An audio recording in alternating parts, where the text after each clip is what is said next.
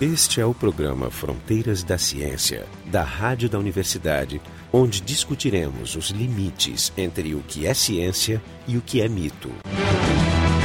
Paleontologia é o estudo da vida primitiva na Terra. Mas hoje a gente não vai falar de paleontologia, vamos falar de uma coisa análoga, que é a paleoastronomia. Então, para falar sobre isso, a gente tem aqui o Roberto Cid Fernandes, da Universidade Federal de Santa Catarina, o Marcos Vinícius Duarte, da USP, do Observatório de Meudon, em Paris, o Daniel Stariolo e eu, Jefferson Arenzon, ambos do Instituto de Física. Então, eu queria perguntar para o Cid o que é essa tal paleoastronomia? O que, que isso tem a ver com a paleontologia que a gente conhece? Paleo, aí vem a analogia, não é perfeita, obviamente, mas ela explora a, a ideia de estar falando do passado, estudando o passado. No presente, estudando o passado. Quando a gente pega um fóssil, por exemplo, ele está nos pegando ele hoje aqui no nosso laboratório, na nossa escavação, sei lá, e está nos contando sobre o passado. Nos conta uma história. Nos conta uma história, exatamente. E, for, e diferentes idades nos contam mais ou menos uma história de evolução. A gente conta um fóssil mais antigo, um mais recente, etc. E tal. Isso nos dá a ideia da evolução. Então é, a analogia é por aí, porque é mais ou menos isso que a gente tenta fazer com, com galáxias, né, para entender, não botando ela no laboratório fazendo tudo aquilo que os paleontólogos fazem de cavar, limpar, etc. Tal, os ossos, mas enfim, analisando a luz de galáxias, tentar Bom, fazer uma coisa parecida. Vocês basicamente fazem a mesma coisa, porque os dados puros que vocês captam, eles também precisam ser filtrados, limpos. Nessa analogia é melhor do que eu pensava. Qual é o objetivo? O que, que se faz? Qual é a diferença entre a paleoastronomia e a astronomia? Porque qualquer coisa que a gente olha no céu é uma coisa antiga. Tem um certo tempo que a, essa luz levou para atingir a Terra, então tudo que a gente observa é passado. Então a astronomia é, mesmo a luz do Sol, tem seus oito minutos, de, né, mas todos os objetos distantes eles são muito antigos. Então o, por que que, por que que se cunhou o termo paleoastronomia? Qual é a distinção com a astronomia padrão? Então, esta, esta digamos, idade a qual tu te refere, esse tempo, né, é o tempo de viagem da luz de um lugar ao outro, que é 8 minutos para o Sol, que está aqui na esquina, e pode ser 8 bilhões de anos para algo que está a 8 milhões de anos-luz. Isso, na verdade, a gente nem leva em conta. Isso não é que isso não nos interessa. Essa luz que chega daí, o Sol, por exemplo, o Sol, a luz que vem de lá, chegou daqui. A gente está vendo agora que saiu de lá 8 minutos atrás. Mas ele não nasceu 8 minutos atrás. Ele nasceu uns 4 e poucos bilhões de anos atrás. Então é este tempo que nos interessa, não o que a luz leva para chegar até nós. No campo específico, esse do que a gente trabalha, que é a tal da paleontologia galáctica ou de galáxias. Agora, existem sim uma vertente que não é exatamente concorrente, mas ela é complementar ao que a gente faz, que explora isso exatamente, que é o fato que tu olha uma coisa quanto mais distante, mais do passado. No entanto, nós estamos interessados na evolução de galáxias. Isso é ao longo da história de todo o universo. Então, estamos falando de bilhões de anos-luz. Para que a gente possa ter informação da evolução ao longo de bilhões de anos-luz, a gente tem que observar objetos bilhões de anos-luz de distância. Isso é desafiador, porque eles, são, eles estão longe, no espaço e no tempo. E são fracos. Mas isso não nos impede de estudá-los. E, de fato, nos últimos anos, os maiores progressos têm vindo daí. Tem se descoberto cada vez mais coisas. O termo técnico é alto redshift. Né? Redshift é o deslocamento para o vermelho, que no fim das contas está relacionado com a expansão do universo e com a distância na qual uma coisa está. Então, esse universo de alto redshift, esse universo distante, ele é, digamos, a grande fronteira que está sendo cada vez mais explorado hoje em dia. Então, daí também dá para tirar informação sobre a evolução. A nossa paleoastronomia, nossa paleo, paleontologia de galáxias, que é como a gente intitula a nossa sub-área de trabalho, não lida com isso. Ela lida com pegar uma galáxia que pode estar aqui na esquina e, portanto, cujo tempo de propagação da luz é ridículo. Não tem nada a ver com os, a história dela, com o tempo de vida dela. Tempo curto de distância da, de viagem da galáxia até aqui e o que a gente estuda é a luz dessa galáxia como que ela foi se formando ao longo do tempo, dos bilhões de anos, usando as estrelas como os fósseis. As estrelas nos dão essa informação fóssil, um registro fóssil de como a coisa foi se formando ao longo do tempo. Mas, Podemos fazer isso com a nossa galáxia também? Mas então, para conhecer qual foi a história de uma galáxia, não é suficiente estudar a própria galáxia, tem que estudar objetos que existem de antes da própria galáxia. Excelente pergunta. Isso aí é o parágrafo introdutório de vários papers no assunto, que tem essa dificuldade. Se você quer estudar a evolução de galáxias olhando galáxias cada vez mais distantes no tempo, mais no passado, você nunca vai ver uma galáxia em dois instantes da sua vida. Então você olha uma galáxia, digamos, quando o universo tinha um bilhão de anos. E agora olha ela quando ela tem 13 bilhões de anos. Como é que você sabe que aquela criança virou esse adulto? Existem maneiras de argumentar, etc. E tal, mas nunca é direto. O que a gente faz não, é de pegar uma galáxia e tenta dissecar o que ela fez durante a sua vida. E o objeto mínimo é sempre uma galáxia, ou pode ser aplicado para sistemas menores, por exemplo, um sistema solar, ou precisa, precisa de muitas estrelas para o método funcionar? Tem várias variações deste mesmo método, a mesma ideia. Então você pode analisar. Isso é sempre analisando a luz que vem de estrelas. Então você pode, se a galáxia está aqui na esquina, se ela está próxima, você pode resolver as estrelas individuais. Pode dizer aqui tem uma, aqui tem outra, ali tem outra, contar cada uma delas, não só contar como analisar suas cores, seus espectros e coisas assim. Isso é, é, uma, é a maneira mais precisa de fazer isso. No entanto, à medida que tu te afasta, tu já não pode mais contar uma por uma. E aí tu tem que satisfazer com uma coisa mais global, né? em vez de botar uma, luz integrada né? da, da, galáxia inteira. Ou da galáxia inteira ou de partes dela. Então a escala vai assim, ou você conta estrela por estrela, ou pedaço de galáxia por pedaço de galáxia, cada um com seus milhões de estrelas, ou a galáxia inteira. Quanto mais longe, tu vai do primeiro para o último. E que tipo de informação tu consegue?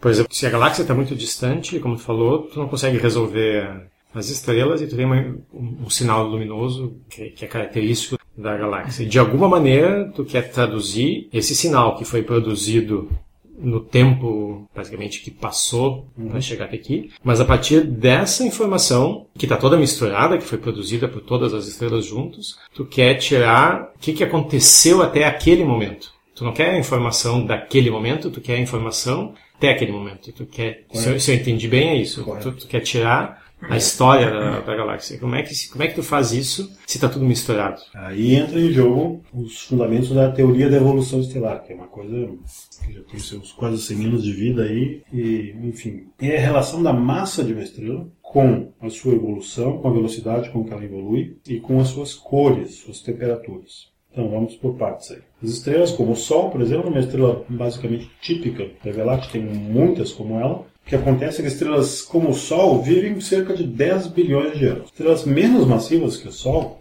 digamos, uma que tem massiva é o termo correto, viu? Apesar dos repórteres usarem maciça, maciça é outra coisa.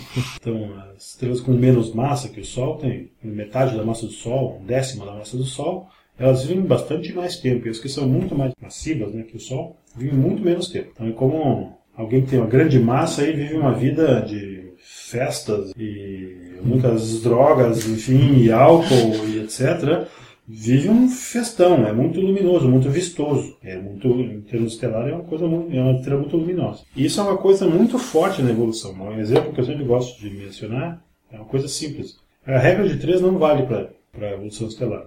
Ah, isso, é, isso, é, um aviso que eu, eu, eu sempre gosto de dar para os meus alunos.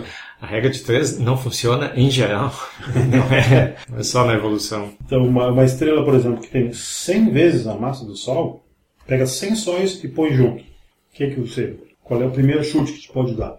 Não, que ele vai ser 100 vezes mais brilhante. Se você pegar 100 lâmpadas de 100 watts e botar uma do lado da outra, tu vai ter uma coisa que é 100 vezes mais brilhante. Mas não é assim não porque, enfim, muda um bocado de coisa, porque põe toda essa massa junto, etc. A pressão aumenta muito. E uma estrela que tem 100 vezes a massa do Sol, na verdade, tem um milhão de vezes o brilho do Sol. Não é linear, então, Não é nada, é pouquíssimo linear. É uma coisa, a potência é mais do que quadrado, cubo, coisa mais ou menos assim. Mas basicamente todas as, as estrelas que têm a mesma massa, elas fazem a mesma coisa? Ou elas seguem histórias histórias diferentes? Grosso modo, mais ou menos a mesma coisa. Também depende da sua composição química. Se ela tem menos o que, para horror da comunidade de físicos em geral, os astrônomos chamam tudo que não é nem hidrogênio nem hélio é metal. A gente usa esse termo metalicidade. Pode ser qualquer coisa da tabela periódica que não seja aqueles dois de cima. É horror dos químicos, porque para os físicos tanto faz. Nem sabemos o que é. só uma letra para nós, é Z. Dependendo dessa composição química aí, pode ser, a estrela pode, enfim, passar um pouco mais de tempo numa fase, um pouco mais na outra, pode ser um pouco mais quente, um pouco mais frio, mas o grosso, o grosso mesmo, é sua massa. E isso, então, uma estrela de muita massa, ela vive pouco, exuberantemente e com muita luminosidade e, com, e é muito azul, é muito quente.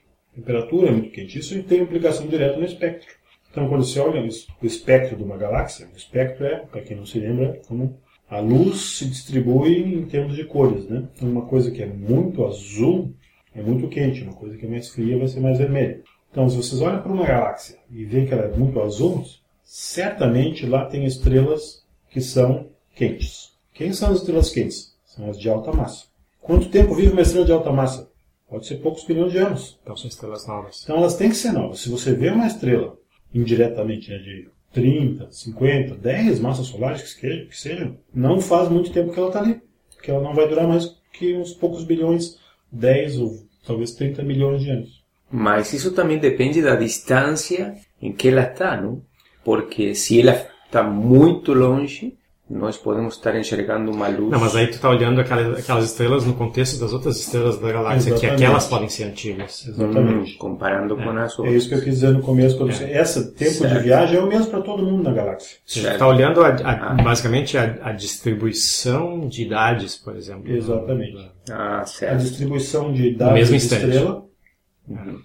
tem, tem a ver com que é, é como um censo, né? A gente passa pela, por uma rua uma cidade grande e pega sei lá, mil pessoas, sei lá, tem 500 tem, são crianças com menos de 10 anos de idade. Quanto que eu falei? Mil pessoas, então 500 são crianças, digamos que os outros, os outros 450 são adolescentes e tem duas pessoas de mais de 50 anos. Cara, é uma coisa bastante absurda, digamos assim, mas... E o resto é matéria escura. E o resto, o resto é matéria escura, exatamente, não estamos vendo. O resto estamos retirados em algum canto. O que que tu, enfim, se tu analisar essa, essa população, o que que tu conclui?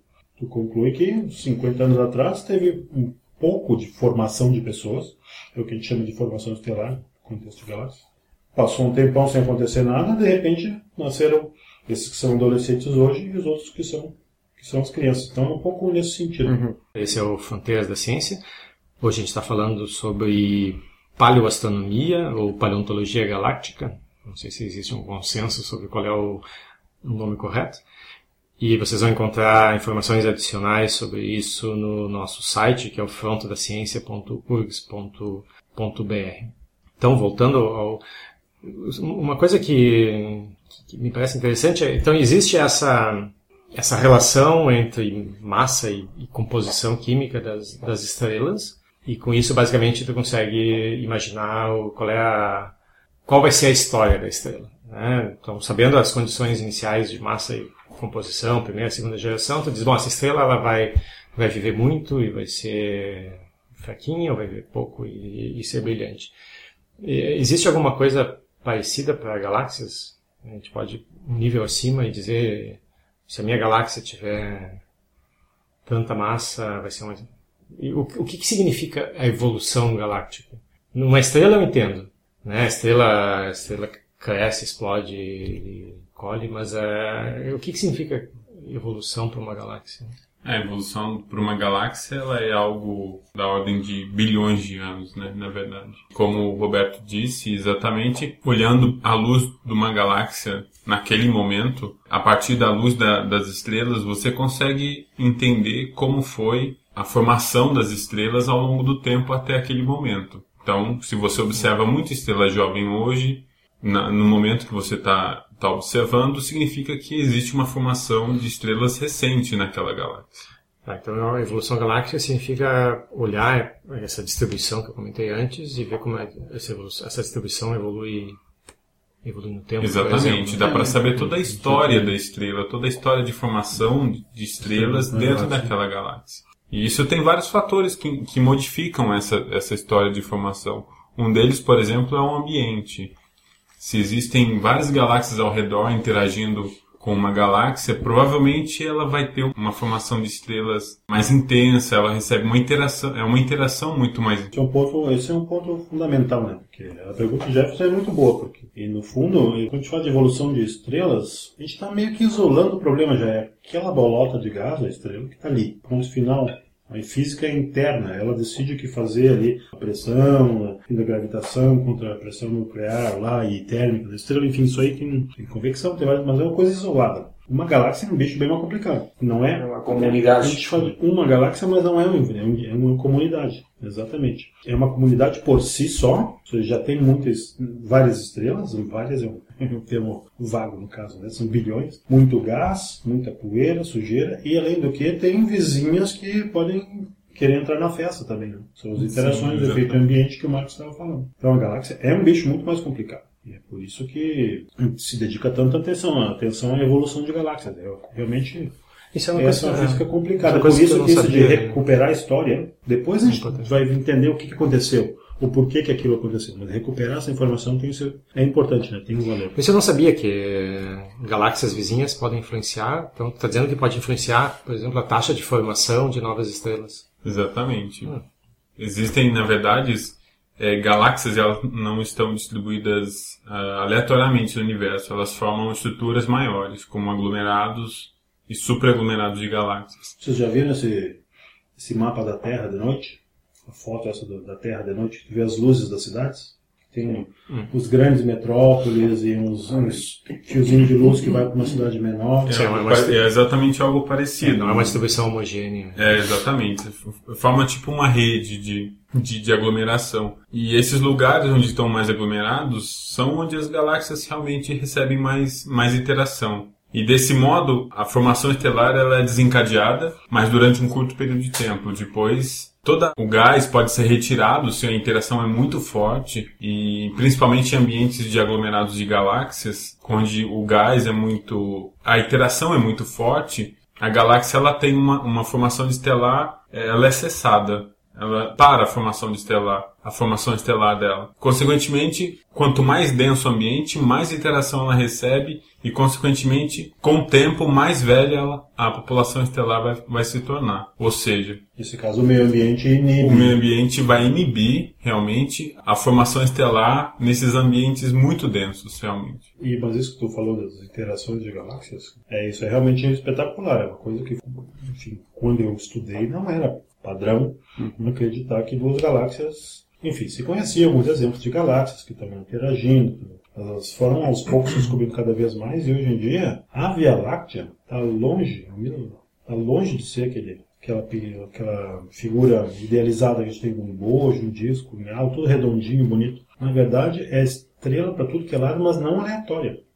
Tem um monte de estudos recentes, não só a Via Láctea, como Andrômeda, que está aqui do lado também em termos de astronomia. Existem estudos recentes que são espetaculares. Você vê uma, para quem já viu uma foto de Andrômeda, vê aquela galáxia espiral assim, um disco ali, um pouco de sujeira, mas quando se ampliou o campo e se tiveram imagens muito profundas, isso quer dizer paciência, ficar olhando por horas e horas e horas para pegar coisas que têm um brilho muito pequeno, você vê risco para tudo que é lado. O que, que significa risco? Riscos são conjuntos de estrelas, são estrelas que estão sendo. É como imagina uma, um, um conjunto de estrelas, uma bolota ali com, sei lá, um milhão de estrelas. Ou uma pequena galáxia. Né? E você faz isso orbitar uma outra galáxia, como Andrômeda, como a nossa. Isso vai ser despedaçado no caminho por forças de maré e outros fenômenos dinâmicos. Então, isso, enfim, era mais ou menos teoria até uns 20 anos atrás, mas hoje a gente olha para tudo que é lugar no céu, tu vê riscos, restos dessas, dessa chuva, por assim dizer, de outras pequenas galáxias que estão sendo estraçalhadas pelas maiores. né? Como a Andrômeda é uma, a nossa mesmo está tá, se- tá destruindo um bocado de galáxias ao redor. Tem uma em particular que foi descoberta já em 94, 95 por aí, ano de Sagitários. É difícil perceber essas coisas. Não? Claro, a escala de Apesar- tempo deve ser muito longa também. é, mas a gente tem que distinguir estrelas no céu que, primeiro, estão se mexendo de alguma maneira diferente. Porque elas estão no meio das outras, no céu. Estão a uma distância diferente, estão se mexendo de uma maneira diferente e tem uma organização espacial. É como ver um grande cometa onde cada partícula são estrelas. Uma coisa gigante no céu. Mas misturado no meio de muitas outras. Então não é fácil, apesar de estar no nosso nariz aqui, para os nossos padrões. Isso não é fácil. Mas, por exemplo, as nuvens de Magalhães são, são estáveis ou elas também Não, têm esses efeitos? Existe, existe polêmica, mas elas. Não vou me arriscar, porque eu não estou informado dos últimos acontecimentos quanto às nuvens, mas existe polêmica de que elas poderiam estar passando pela Via Láctea pela primeira vez, talvez já tenham passado perto do disco da Via Láctea causado efeitos. Ah, então não se sabe nem se são realmente satélites. Não, né? são satélites. São São satélites. Ah, A dúvida é se, se, enfim, se qual que é o destino, se eles já interagiram. Eu não estou muito informado sobre isso, mas tem várias outras galáxias As nuvens de Magalhães não são satélites, mas são meio gordos, sabe? Tem coisas menores por aí que são vítimas, são presas mais fáceis da Via Láctea. Então as galáxias, na verdade, interagem fortemente Muito entre elas. Não é aquela imagem antiga de que elas estão isoladas, mais ou menos. De com uma tranquilidade, inter... que Sim, passa- com uma interação assim, Não, gravitacional, é- mais Realmente é, eu recomendo, residual. eu recomendo aí aos ouvintes procurar, por exemplo, pelas imagens do projeto Panda, que é um que tirou imagens de Andrômeda profundas. Não vê uma galáxia, mas a galáxia é Andrômeda bem, mas no, ao redor dela um, um grande acidente eh, de tráfego, né, de tráfego de galáxias. Também na nossa própria galáxia tem certas regiões do céu. Na página dos Long Digital Sky Survey tem, tem uma imagem chamada Field of Streams, em comparação ao Field of Dreams. Em vez de campos de sonhos, é campos de streams, que são sei lá, rios ou traços assim no céu. De fato, olhando com cuidado, a gente vê que o céu não é. As coisas estão Tá cheio de coisas tá assim. cheio. né? Quer dizer que aquela imagem se poética de observar, observar o céu, a galáctica e aquele sentimento de paz e tranquilidade, na verdade é bobagem. É a gente tá- aparente, né, A gente está na observando verdade. uma carnificina cósmica. né? Exatamente. É, Sinto verdade, muito, mas ah, ir, para o céu não é exatamente a, O melhor o paraíso destino. hoje em dia. Agora eu quero fazer uma pergunta como leigo, assim, muito básica, que então essa essa ideia de que está tudo muito em interação entra um pouco em conflito na minha ideia com a questão da expansão do universo que eu achava que isso implicava que tudo estava se afastando de tudo. Mas então se dizemos que galáxias estão de alguma forma colidindo, ou se, ou se atravessando umas com as outras, qual é o problema aí? A, a escala na qual estamos observando o fenômeno? Ou seja, embora está tudo se expandindo e se afastando, não? que isso em algum sentido é verdade, também estão acontecendo coisas entre elas, quer dizer, não está, não está tudo longe de tudo. É verdade. Então, volta o exemplo de Andrômeda, que é a nossa vizinha aqui. Ela faz parte do que a gente chama do grupo local, que é a vizinhança mais próxima aqui, assim. Ela com o de Magalhães e mais uns 30, 50 outros pequenas galáxias por aí, são a nossa vizinhança. Andrômeda está se aproximando da gente. Expansão do universo, entre nós e Andrômeda, hum, Por enquanto não, Andrômeda não se ouviu sente. falar de expansão Aham. do universo ela está se aproximando da gente. E existem simulações, apareceram uns trabalhos recentes, até com concepções artísticas muito bonitas, hum, de simulações muito detalhadas do que vai acontecer. Nós e Andrômeda vamos nos fundir. Deixa eu é só deixa eu fazer um, fazer um disclaimer antes que nos interpretem mal. Né? A gente não está apresentando evidências contra o Big Bang, contra a suposta expansão. Isso aí é- sempre foi assim, se sabe, é bem entendido. Né? Porque existem. Da mesma maneira que a gente diz que a expansão do universo não implica que Saturno está se afastando do Sol, existem grupos que a interação é, gravitacional é forte o suficiente para manter esse grupo, e esse grupo está se afastando de outros grupos. Isso. É, aí é a questão da escala, como o Daniel falou. Não tem uma, uma piada lá do Woody Allen, né? Annie Hall, acho que era, não? Eles falavam, pô, esse uni- descobri, eu ouvi falar que o universo está se expandindo. Se o universo está se expandindo, eu estou me expandindo, o Brooklyn está se expandindo. Isso era um motivo para a grande depressão dele, já era grande o suficiente. né? Não, não é assim, é numa outra escala, né? Claro, tem que observar na escala, na escala correta. Essa Fronteiras da Ciência, vocês vão encontrar informações adicionais no nosso site frontedaciencia.org.br. Hoje a gente está falando então sobre paleoastronomia. Então eu queria voltar um pouco para como as coisas, as coisas funcionam.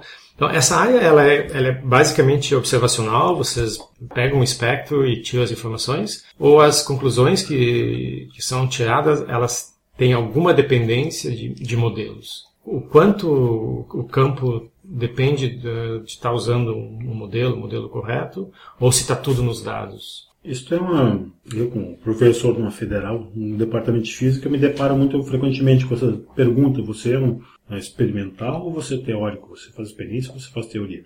Na astronomia, seria. Ah, minha pergunta não foi essa. É, eu sei, mas é que não tem essa divisão está se diluindo bastante. Então, tem muito, muito, muito de observacional no que a gente faz. Se não tivesse, digamos assim, sem as observações, eu estaria fora do jogo. Estaria, fazendo outra Não, na coisa. verdade, a pergunta é o quanto Mas sem das modelos também, é, mas sem exato, modelos, Exato. para interpretar elas, Claro. eu também estaria fora do jogo. Então é um pé em cada lado. A interpretação sempre está sempre está, quer dizer, referida a modelos Então, a gente conversou no começo sobre a evolução estelar, né? Tudo isso, como que uma estrela faz ao longo da sua vida de acordo com a sua massa, sua composição química. Este é um ingrediente fundamental para a nossa interpretação da luz de galáxias. Se amanhã vier uma outra teoria, que mesmo baseada nos mesmos princípios físicos, mas incluindo algum ingrediente novo, alguma nova descoberta, algum refinamento numérico, enfim, alguma coisa um pouco mais precisa, se isso mudar a previsão de quanto tempo uma estrela de uma certa massa viva, isto automaticamente se propaga para todas as minhas interpretações de galáxias, ok? Então eu tenho que pegar esses novos ingredientes. Então eu sou totalmente dependente dos dois lados, Claro. tanto dos modelos, de, tanto de espectros de estrelas quanto da sua evolução, quanto da, das observações. Quais são as, as perspectivas da, da área? Vocês, vocês dependem muito de, por exemplo, de. Vocês conseguem fazer observações usando telescópios terrestres ou vocês dependem de observatórios no espaço? Porque, porque vocês precisam de informação muito detalhada sobre uma determinada galáxia para tentar resolver várias estrelas. Então, perguntas são duas. O quanto depende desses grandes observatórios orbitais e o que, que se espera da área nos próximos anos?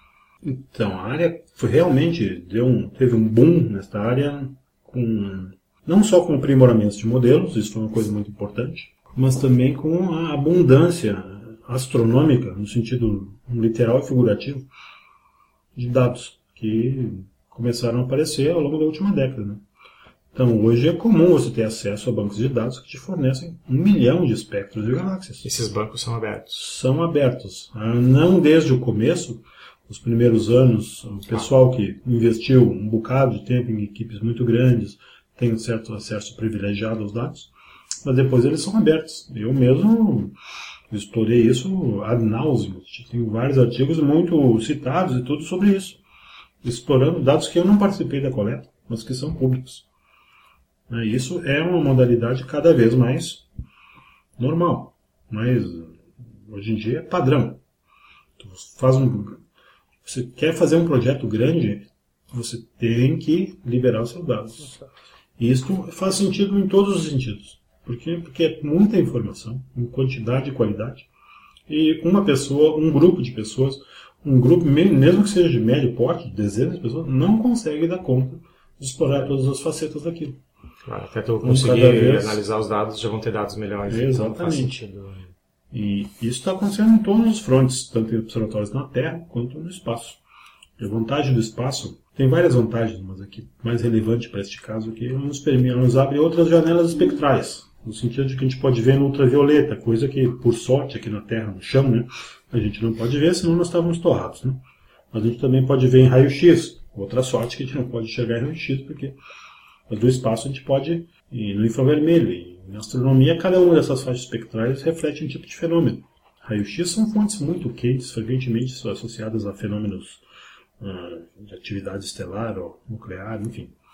No infravermelho, na outra ponta do espectro, lá tá, é a poeira, sujeira que está aquecida por estrelas que tiver emissão. Tudo isso são informações valiosas para botar né, todo esse quebra-cabeça de do que, que, é, do que, que a galáxia é feita e o que, que ela andou fazendo ao longo da sua vida. O que, que se espera do campo?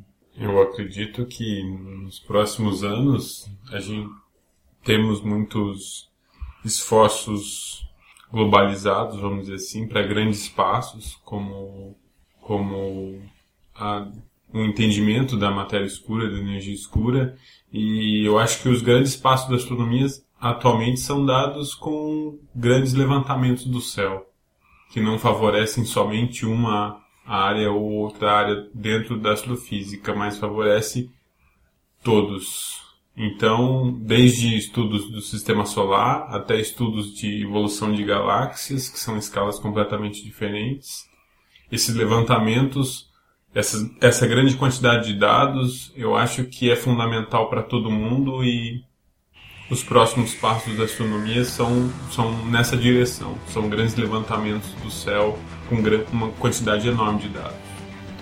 Bom, então esse foi o Fronteiras da Ciência, falando hoje sobre paleoastronomia. Então, a gente teve hoje o Roberto Cid Fernandes, da Universidade Federal de Santa Catarina, o Marcos Vinícius Duarte, da USP, do Observatório de Meudon, em Paris, Daniel Straiolo, do Instituto de Física da URGS, e eu, Jefferson Arenzon, também do Instituto de Física da URGS.